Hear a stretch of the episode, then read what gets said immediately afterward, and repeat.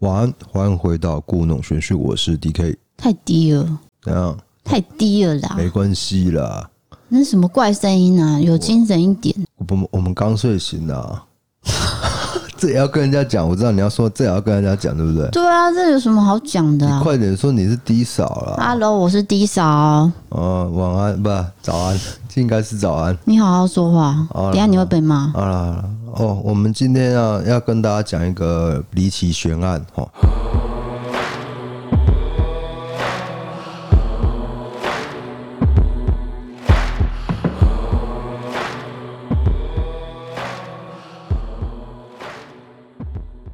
那因为这个已经在 YouTube 上了，那 YouTube 那个版本哈，我们录音，呃，收音不是很好。所以我也不好意思给它放到 Podcast，变成说我要重录一集啊，对啊，啊你做点反应好吗？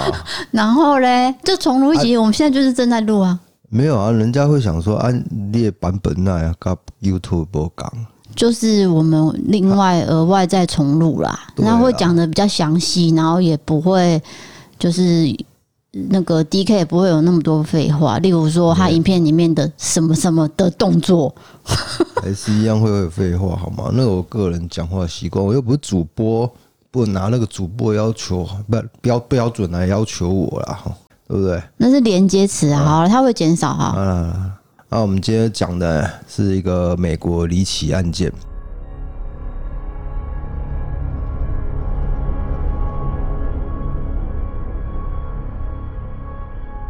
这个案件呢，是发生在二零零五年的时候，时年四十三岁的基塔安加拉哦。以下我们为了方便讲这个故事，我们就简称为小安。他这个吉塔安加拉就是一个印度裔的名字啦。那小安在工作的时候呢，也就是说他的地方是一个净水厂，他就离奇失踪了。那所有工作人员就会去找嘛，找了一整天哦，结果就发现他的身体就是在那个净水厂的水槽里面，水井，水井。更清楚的说法是叫 clean well，就是净水井。它到底是怎么跑进去呢？这个是公安意外，就是工作上的意外呢，还是他杀？这个就是 公安意外，就公安意外，不用在工作上的意外。公安意外，我都会联想到中国的公安。你想太多了，就是你就好好说公安意外这样子。特别说明，就公安意外。我们的听众很聪明啊。啊，到底是工作上啊，不？公安意外呢，还是他杀了？对，这个就是我们今天哈要跟他探讨的一个是诡异的案件的哈。对啊，音乐下。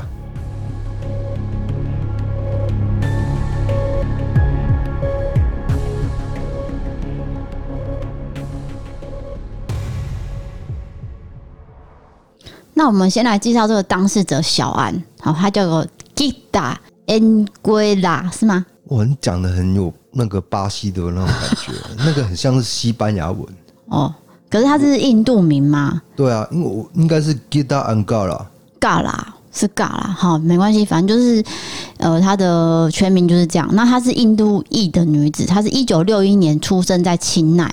那钦奈在哪呢？是在印度的东南部的一个城市。她毕业于印度的大学，是叫洛洛约拉学院，同时拿下了化学系的学士跟硕士的学位。她是这间大学历史上哦第一个女性同时拿到化学学士跟硕士的人。嗯，所以从这边就可以知道说她是非常聪明、优秀的女性。对啊，优秀到在一九九八四年，他还远赴纽约大学继续攻读。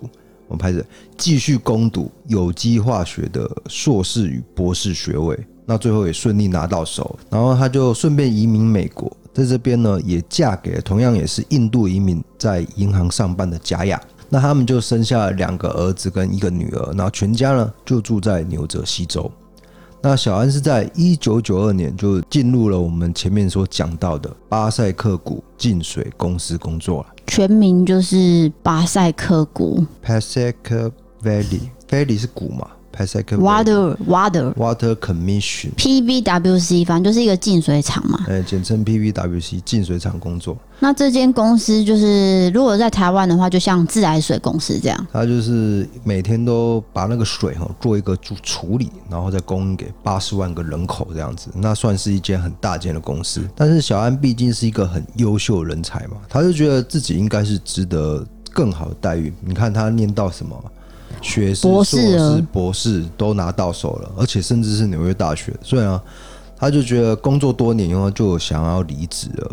嗯，哎呀，那他的上级呢就有注意到小安的这个心情嘛，他就率先的将小安晋升为高级水厂的化学主管，先帮他做升官加薪的动作，因为这样子通常会留住人呐、啊。对，那就真的有效哦。嗯，所以呢，小安就决定继续留下来。但是你现在想，如果他当初离开的话，哎，搞不好后面就没有悬案发生了。不一定啊，对啊，因为这个是人的命运啊，搞不好他离开到另外一个地方也会发生，嗯，就是他的命运就是这样子，那不晓得啊，嗯，对对对。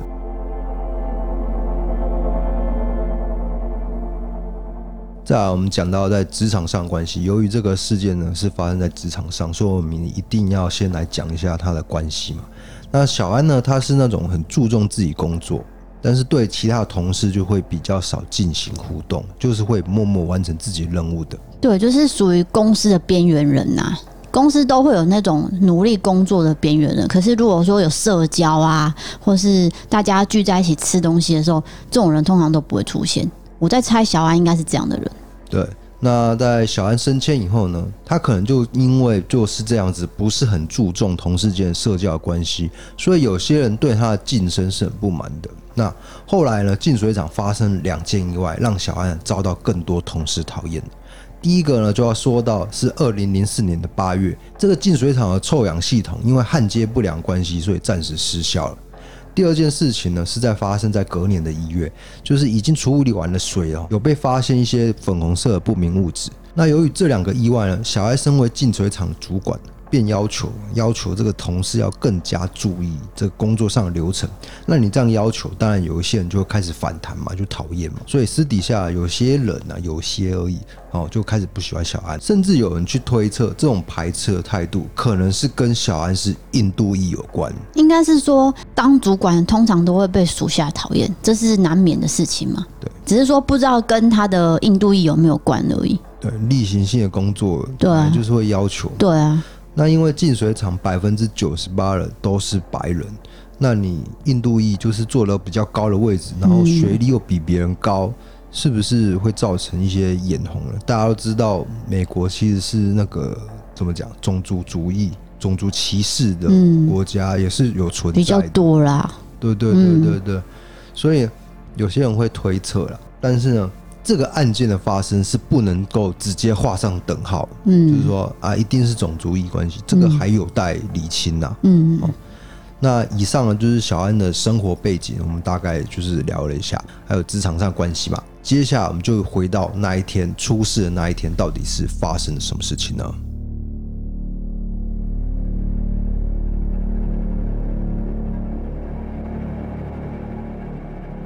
事情发生在二零零五年二月八日，小安在那一天呢早上七点半，他就抵达了净水厂，就跟同事一起聊天呐、啊，吃个早餐，这样就平常一一整天的开始嘛，好对不对？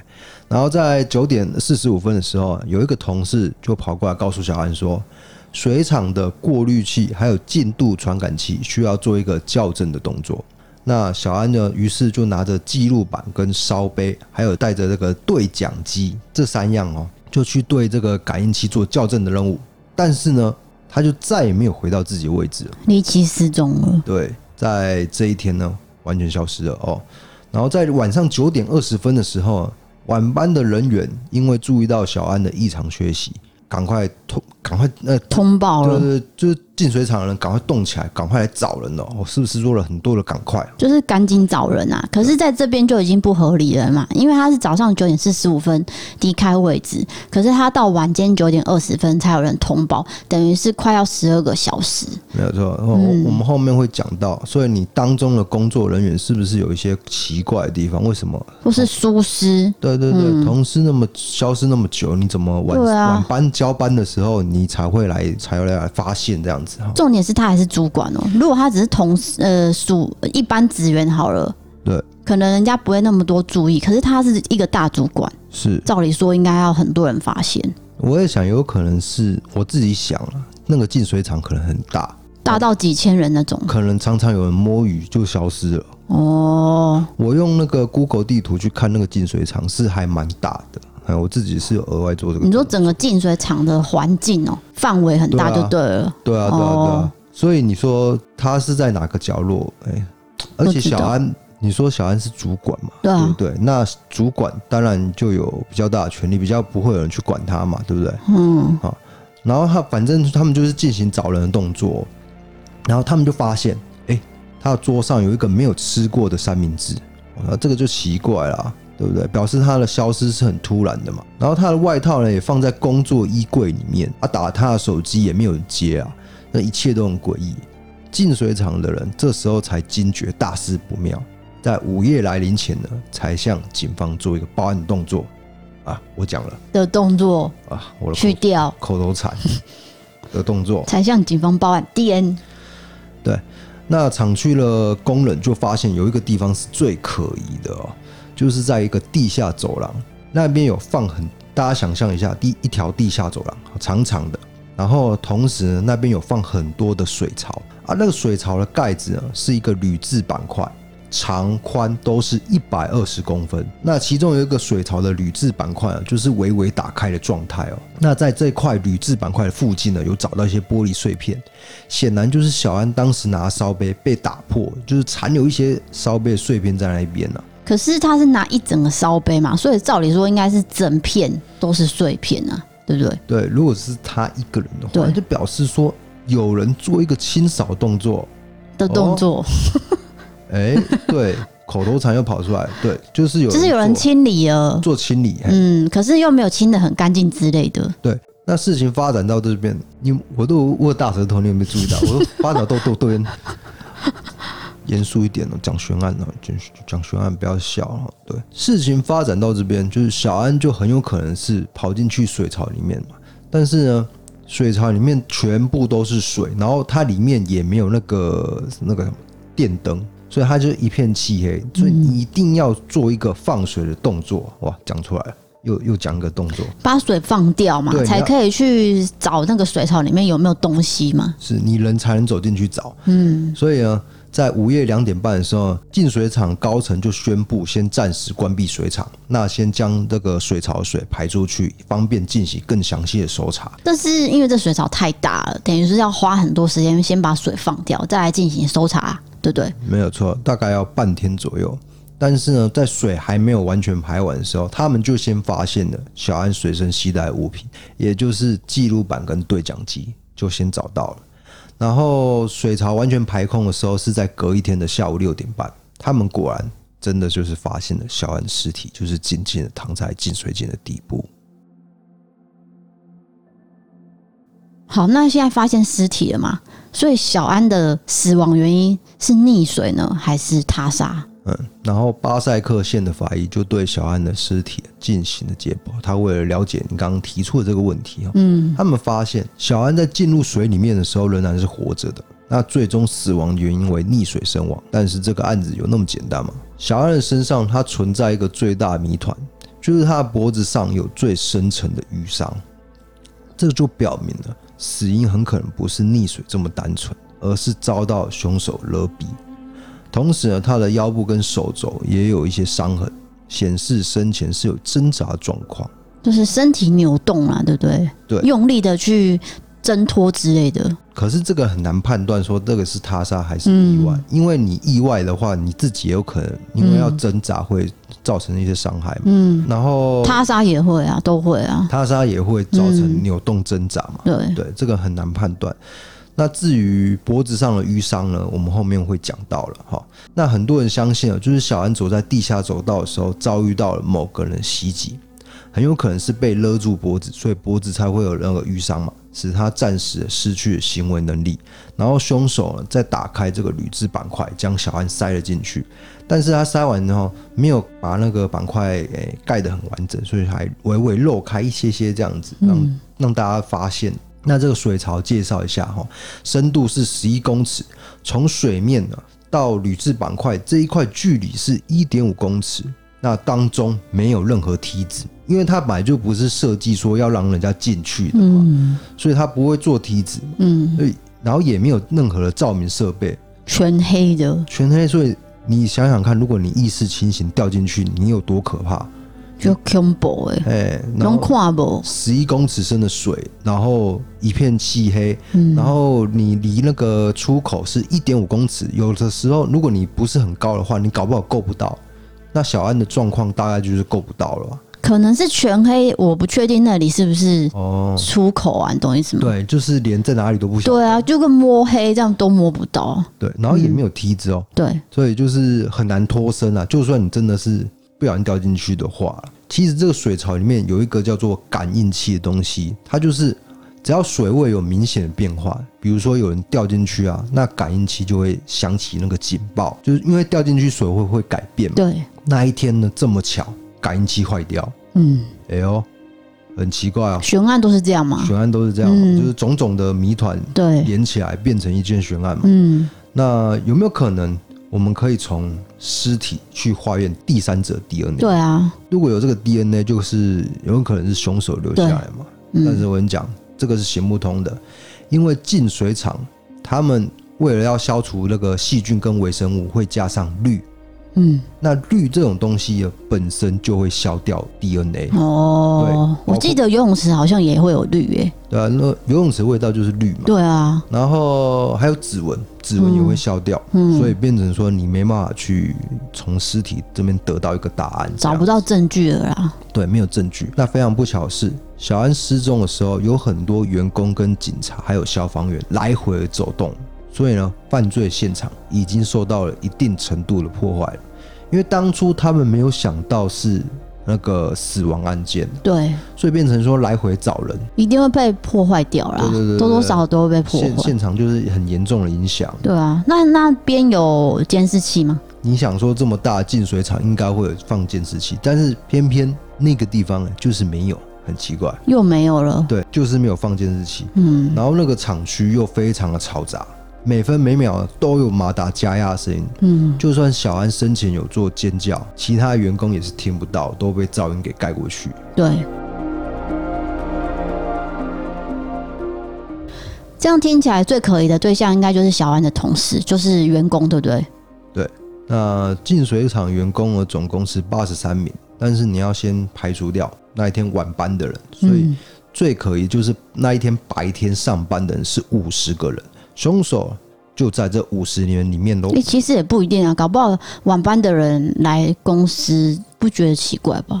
嗯，对不对说的没有错，所以警方应该也要额外调查。对啊，我是觉得都要调查呢，就是说，他一开始重心是先放在这五十人，就是白天班的嘛。对，白天班。那晚班的人，并不是说就不调查，嗯他一定会去查嘛。嗯，那前面有说到，小安的职场的人际关系，据说是没有很好。好，那所有的员工都知道，有两个女性员工哈是特别讨厌小安。嗯，啊这两个人呢，后来嫌疑都被排除了。主要原因就是在于女性的身形很瘦小，你要把小安杀掉，再去把她塞到水槽里面，有很很大的一个困难度。嗯，所以呢，后来警方把那个性别聚焦于男性，应该是男性去做的这样子。嗯，针对小安的人际关系，也有人提出反驳。其实呢，有人说是小安是工作认真、学历高，但是谦虚有礼的。比如说小安他拥有这个化学博士学位嘛，那一般来说我们会说 Doctor，对 doctor，嗯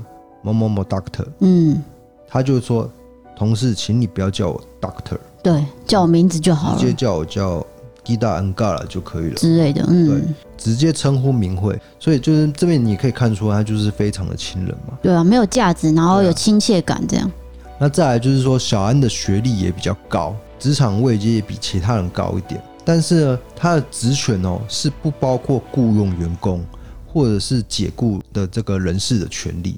嗯你嗯，没有人事权利的话，基本上是不太会有什么纠纠纷纠葛嘛，对嗯不对？那以上就说明了，其实是少部分的人不喜欢小安，是多数的人是喜欢小安的。对对对，就算那是少部分的人，他们也都没有杀害小安的动机跟理由啦。应该说不足以到杀害，即使说有一点小讨厌，对，那都只是小摩擦。对啊，同事之间本来就会有啊。对，就警方调查一轮下来，他人际关系，他发现可以说是没有与他人结怨。嗯，虽然是这样了，但是小安毕竟遇害地点是在净水厂区嘛，所以他警方还是针对这个员工来做一个很大的调查。巴塞克县就调了十三名调查人员，哦。针对员工一一进行访谈，总共花了四千个小时在上面。那经过审慎的调查，在一年后，这些探员呢就将范围缩小到只有三个男同事。警方就对这个三个人进行测谎。好，我们来看一下测谎的结果。第一个人通过，第二个人没有定论，就是说测谎的结果是很模糊，有可能是他说谎，有可能他是清白的，不晓得。那第三个人他直接拒绝测谎，简单的说就是有两个人的嫌疑是没法排除，但是检察官他并没有其他证据能够定这两个罪，所以呢，拒绝测谎本来就是权利的一种嘛，那你侦查方向也是一种侦查方向的参考，不能说是百分之百绝对的证据。你刚刚。同这句很怪，什么侦查方向是侦查方向的参考？哦，我我可能念太快，我讲慢一点。嗯，拒绝测谎是权利的一种。对，好，测谎只是侦查方向的一个参考。啊，那在事件发生十年后，警方就公开表示，承认他们可能是误会了这三名男性同事，所以这三个人都不是凶手。嗯，那到底是谁啊？那有一些调查人员就提出一个理论。其实这个案件彻头彻尾就是一个单纯的公安意外，也就是说，小安在对这个过滤器还有进度传感器做校正动作的时候呢，不小心自己摔到了水槽里面。那相信这个论点的警探呢，他们联络了苏格兰的丹迪大学的法医教授，这个法医教授叫做德里克庞德，他刚好就是在溺水领域哦，对这个尸体呈现的方式是一个最顶尖的专家。他说有一些案例哈，就是当人在那个冰冷的水里面溺死以后。脖子上啊，的确是会莫名的出现瘀伤。那小安如果他真的是不小心掉进水槽里面，意识是清醒的话，水槽的温度只有两度哦，是有可能造成这样子的瘀伤的。这就会让后来的法医误以为是凶杀案。好，那这个知名法医教授，这个德里克庞德教授，他也提出了自己的看法，他认为可能是某个工作人员。没有将这个水槽铝盖盖好，造成小安在工作的时候不小心掉进了水槽里面。那那个时候呢，小安的烧杯呢就摔在地下道里面，所以大家就先发现那个烧杯的碎片嘛。然后还有记录板跟对讲机就跟他一起摔到了那个水槽里面，这样子。对，可是这样子死亡的状态是。很可怕的，因为你想象一下，就是水槽里面是因为没有梯子嘛，那水面跟入口距离是一点五公尺。那我们假如小安的身高是呃一百五十公分左右，那他尝试着去抓这个洞口，可是呢，他找不到洞口，抓不到洞口，然后最后力气耗尽了，好累了，他就这样子默默的沉入这个漆黑的水槽底部，等于是他临死的前一刻是充满寒冷、恐惧还有无助感。对，没有错，就是最可怕的一种死亡状态，嗯，很可怕。你这样想就很可怕，但是呢，最可怕的地方不是在这边，而是最细思极恐的是呢，是可能是有人将这个铝盖偷偷放回去，没有也去去掩饰，没有盖好，你知道吗？嗯、要掩饰这个错，因为有人发现这是公安意外的话，一定会有人追溯嘛。现在你再回想，为什么白天班的人？这么长的时间没有去发现小安，他们会不会其实在利用这段时间来掩盖？对，掩盖这个他掉进去的事实呢？对啊，还有刚才讲的烧杯碎片嘛？对对对对，对，因为他可能扫的不干净，所以只留了一点点。就是说有人去扫，哎，嗯，那为什么没有去找小安，而是去掩饰这些事情呢？对，哦，但是我们无论如何，我们讲的也只是一个推论而已，警方并没有把这些当成一个很重要的依据参考了。就是也没有找出去做这些动作的人啊，并没有找到，所以他就是变成一个很奇怪的悬案。嗯，但是小安的丈夫直到今天仍然相信他是被杀害的。嗯，对，那就是各说各话了。对，进水厂说进水厂的，然后呃家属说家属的，那他就是一起比较嗯悲剧啦，悲剧。对，那如果是我自己的感觉，一开始会觉得是他杀，哦，因为刚才有提到遇伤嘛。那我们不会，应该说我们一般人没有这个知识的话，我们会认为说淤伤是被掐的，哦被揍的，是人为去做的。可是你刚刚提到那个顶尖专家教授有说，这个溺水，然后在很冷的温度下可能会造成淤伤嘛？是，所以我又想到说，哦，这段时间都没有人去找小安，这就是有可能真的是好有人盖子没盖好，然后真的掉下去了。结果呢，发现说啊不妙，我赶快去掩盖，所以整个白天都在掩盖这件事情，对，没有去通报，嗯、一直到晚上才有人去报警。对啊，所以这就是比较奇怪的地方了。嗯，不合理啊。嗯，那就这个，这个就是所谓的一个悬案。那如果你在英文的维基百科，你也可以找到这一条啊，我们也是参考的。然后今天的案件就先讲到这边了。那、嗯、我还要讲哎、欸，你还要讲什么？印度裔啊。印度裔，好好，你讲。不是因为最近这十多年来，吼，印度裔。的人就是担任了许多跨国企业的顶尖主管，我不知道大家有没有发现，尤其是美国系股，就是等于是好像美国的企业就是对印度裔这个是情有独钟。那美国科技业会这么爱用印度裔的执行长，原因有很多，包括他们的出身背景啊，还有对新兴市场的了解等等的。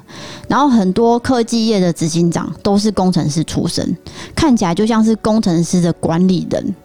等于是说，他们的呃本身就是非常适合科技业跟工程师这个工作。对，那我可以推荐大家可以看一个 Netflix 的剧，叫做《不才专家》，他就是在讲一个印度裔的第第二代移民的一个故事。嗯，哎，对，我觉得大家可以去看这样子。为什么美国科技公司管理阶层会比较青睐印度裔的人士？是他们有一个呃归纳出来，就是说。第一，他们有很清楚的理念，就是他们知道自己要什么，然后大方向是什么，这样。再来就是说，哦，他们很清楚知道要怎么组织团队，就是说他们的呃很符合这个科技业的要求。这样太无聊了？嗯。好，然后 那我讲完最后一段就是可以结束了。就反正就是印度裔的人也善于沟通跟表达。还有人际交往啊，所以等于是说，呃，在科技业是很需要这样的人才。好，我讲完了。OK，好，那今天要跟大家分享的悬案就讲到这边喽。嗯，那也欢迎大家给我们留言，然后订阅跟按五颗星，或是到 IG IG follow 我们。对，然后我特别要说一件事，就是说我们在讲悬案，可能有的时候不小心就是。光吐嘴啊，然后会会笑，但是并不是说我们对这件案件是不尊重的。对对对对，对怕大家误会啦。对，我我很怕大家误会这件事情，就是我们其实是做这个东西都是蛮严肃的。对，只是我们一定都会吃螺丝。对对对，吃螺丝啊，我们是在笑这件事情，对，笑自己。对对对，笑自己，笑你。哎，笑我是笑我笨。OK。那我们今天的案就讲这边，而是重复讲。对，OK，我是 DK，我是 D 嫂，下次见，拜拜。拜拜